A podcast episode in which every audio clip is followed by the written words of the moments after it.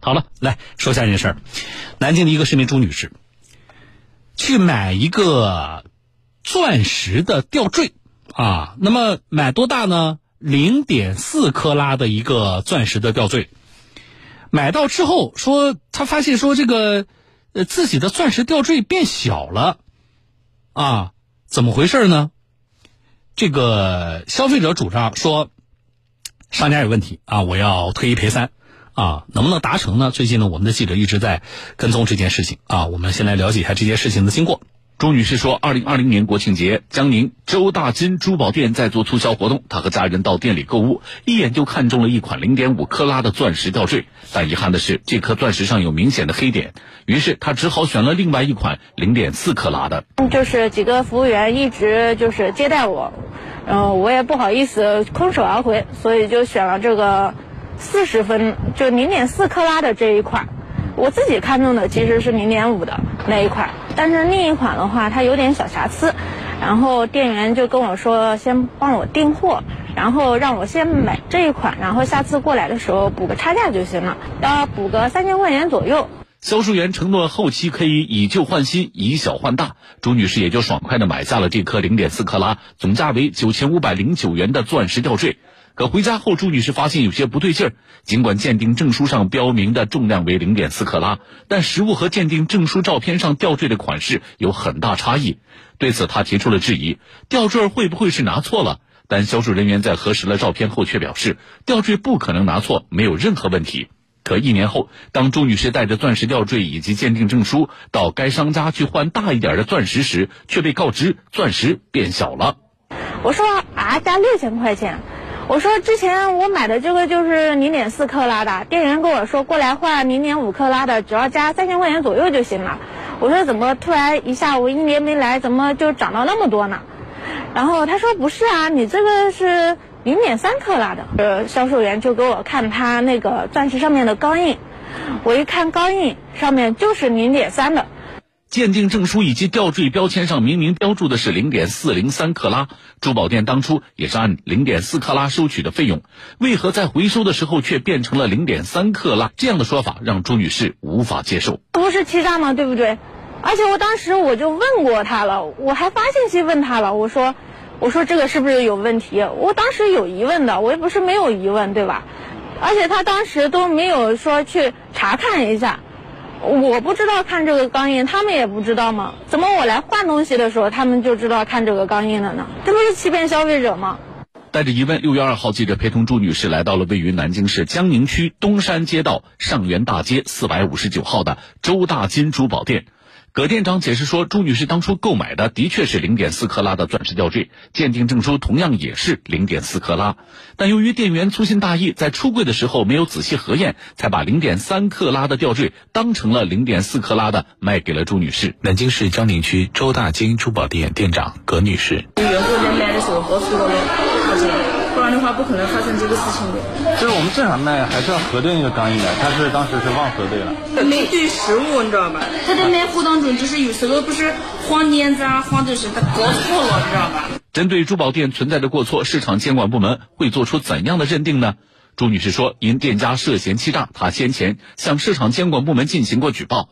今年二月，因价格欺诈，江宁区市场监督管理局对周大金珠宝店所属的南京市江宁区福松珠宝店进行了行政处罚。”南京市江宁区市场监管局东山分局徐女士：“当事人用四十分的钻石项链的价格销售三十分的钻石项链给顾客，行为违反了禁止价格欺诈行为的规定。”第七条第四项的规定构成价格欺诈行为，根据《禁止价格欺诈行为的规定》第十一条，《中华人民共和国价格法》第十四条，《价格违法行为行政处罚规定》第七条规定进行处罚。既然商家存在过错，主管部门也定性了，最终买卖双方必然会谈到赔偿。朱女士希望按吊坠发票价九千五百零九元的三倍进行赔偿，而珠宝店却坚持用自己的标准赔偿。赔偿的话，只能按这个你说的差价来赔偿，就是四十分减三十分，按十分的差价。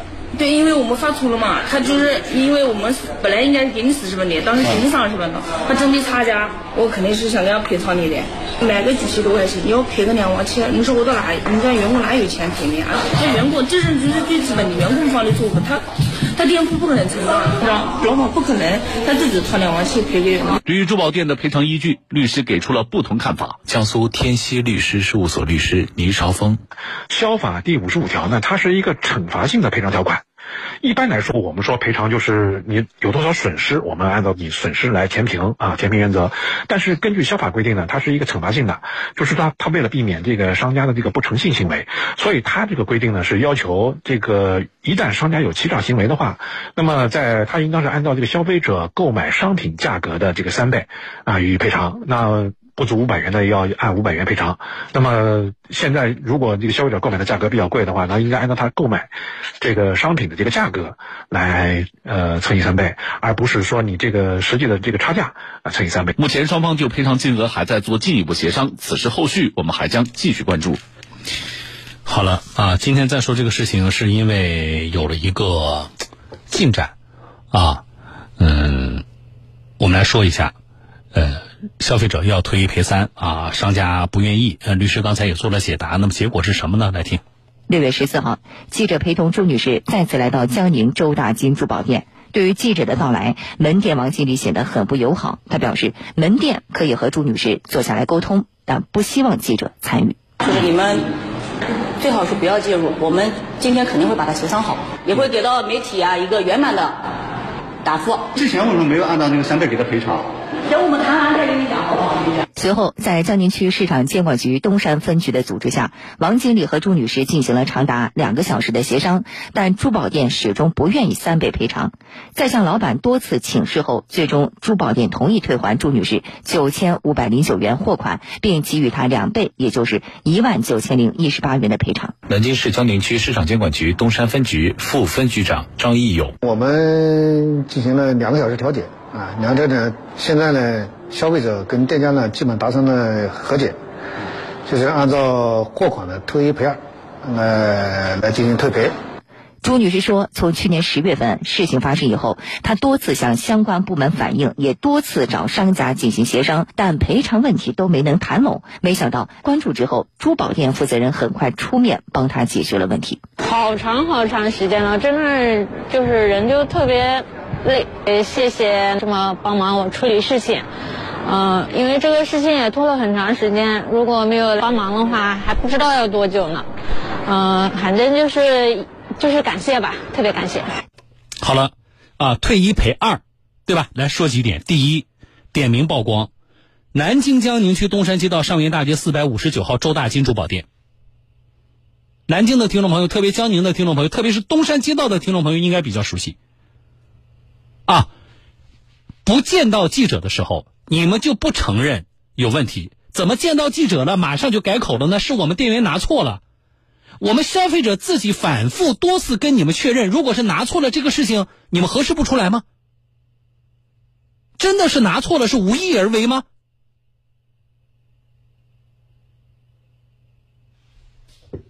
这样的套路手段。在黄金珠宝的这个销售领域，我们见的太多了。只不过时至今日，仍然有人干这样的事情，实在是让人失望的。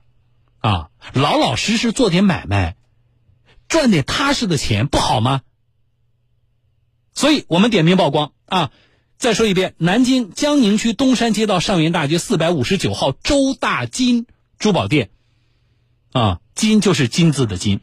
金银珠宝的金，周大金珠宝店，啊，你们的品牌的含金量，你们在不在乎呢？这是要说的第一点。第二点，有人问了，哎，那为什么不是退一赔三呢？最终怎么就来个退一赔二呢？注意了，报道里怎么说的？是他们协商的。那么从这个消费者，就是这位。女士啊，朱女士的这个角度来说，那么她有权利啊，比如说退一赔二，她如果能接受退一赔一，那也是她的权利。但是，我要说，既然有江宁区市场监督管理部门关于价格欺诈的认定，那么我们换个这个做个假设吧，朱女士她不同意退一赔二，她就坚持退一赔三，但是呢，这个周大金珠宝店不干，那么朱女士还能怎么办呢？反正这事儿从去年十月份已经闹到现在了，对不对？朱女士还有的选择就是她直接起诉周大金珠宝店，以江宁区市场监督管理部门价格欺诈的这个认定，这是非常重要的。只要有这个认定，我们认为。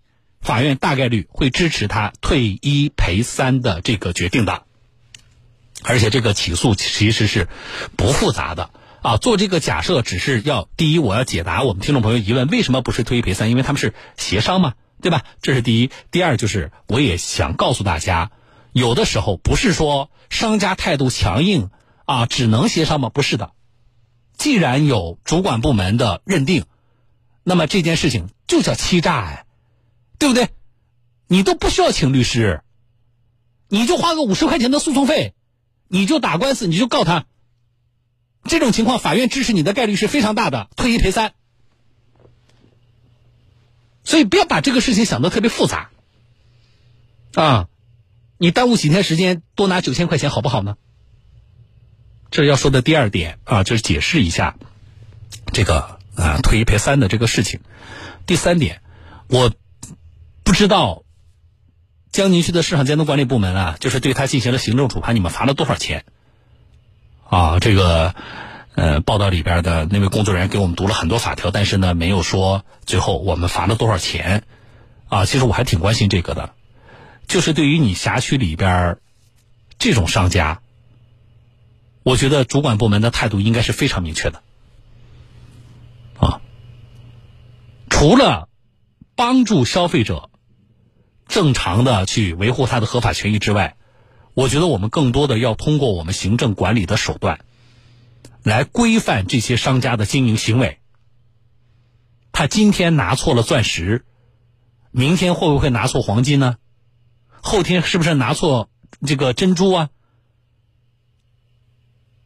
我们消费者如果不回去什么以旧换新，我是不是永远我都不会发现他们店员？卖我一个大钻石，结果拿给我的是一个小钻石，这样的情况不能够都靠什么呢？都靠啊，我的这个消费者一定要有这种机缘巧合发现才行。我们日常的这个行政管理，希望就能够形成高压的态势。我们要用法律教一教这些商家，诚信经营，好好做人。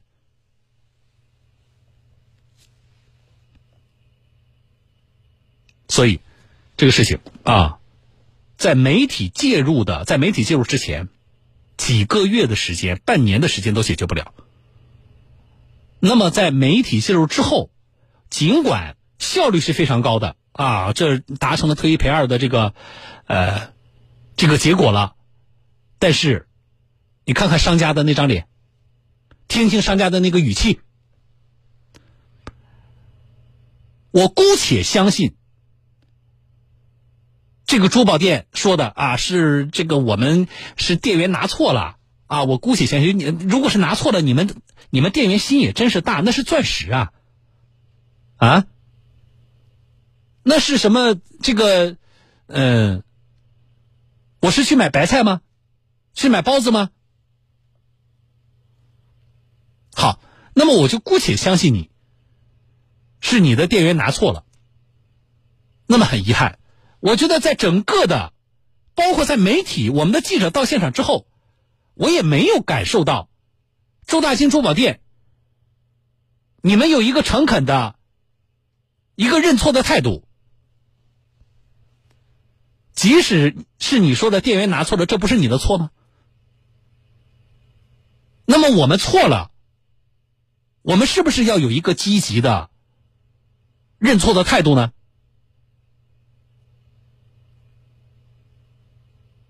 而且你诚信经营，你怕什么记者呢？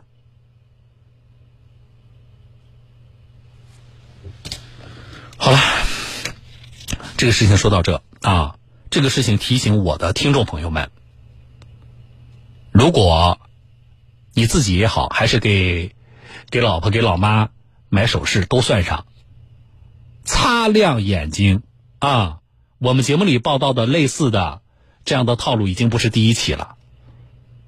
啊，没有哪个商家他会承认，哎，对我就是我就是，呃，就是这么骗人的，啊，拿错了也好，或者其他的这个这个理由，我们也听过类似的，听过不少。但是很奇怪，就是怎么这些珠宝店好像都会犯同样的错误呢？你说怪不怪？所以擦亮眼睛啊！